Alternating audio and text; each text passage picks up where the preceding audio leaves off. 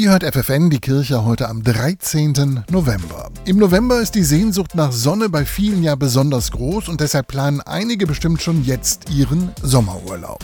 Der Jugendseelsorger des Bistums Hildesheim, Matthias Reinowski, will im Juli nach Portugal fliegen und 125 Jugendliche mitnehmen. Denn in Lissabon findet dort der nächste Weltjugendtag statt mit Hunderttausenden jungen Leuten aus aller Welt. Da sind irgendwie Jugendliche aus Südamerika, aus Afrika, aus Asien und natürlich kommen die aus einem anderen kulturellen Hintergrund, aber es gibt eine gemeinsame Ebene. Und dann merkt man so zum ersten Mal, wo man verstanden hat, was bedeutet das eigentlich, Teil einer Weltkirche zu sein. Und das kann man nicht irgendwo nachlesen das ist etwas, das muss man mal erlebt haben. Zwei Wochen dauert die Reise. In der ersten Woche finden die sogenannten Tage der Begegnung in verschiedenen Regionen Portugals statt.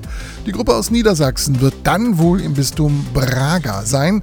Das ist in der Nähe von Porto. Direkt an der Küste, wo wir auch Jugendlichen vor Ort begegnen werden. Und sicherlich werden die uns ganz viel von ihrer Umgebung zeigen und auch, dass wir Projekte besuchen können und so. Höhepunkt der Reise ist dann ein Gottesdienst in Lissabon mit dem Papst unter freiem Himmel mit über einer Million Menschen. Und danach gibt es natürlich auch noch die Gelegenheit zum Sightseeing. Einfach noch mal ein bisschen die Atmosphäre dieser Stadt wahrzunehmen, wenn dann die meisten schon abgereist sind. Das ist dann nämlich noch mal was ganz anderes, als wenn da zigtausend Jugendliche rumwuseln und man eigentlich nur zu Großveranstaltungen fährt. Wer vom 24. Juli bis zum 8. August dabei sein will in Portugal, kann sich ab sofort anmelden.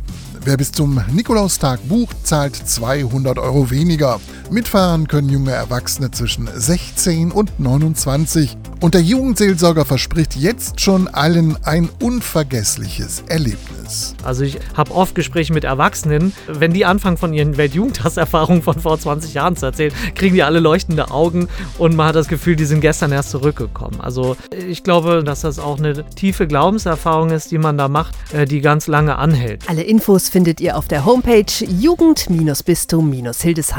www.radioplay.de. Er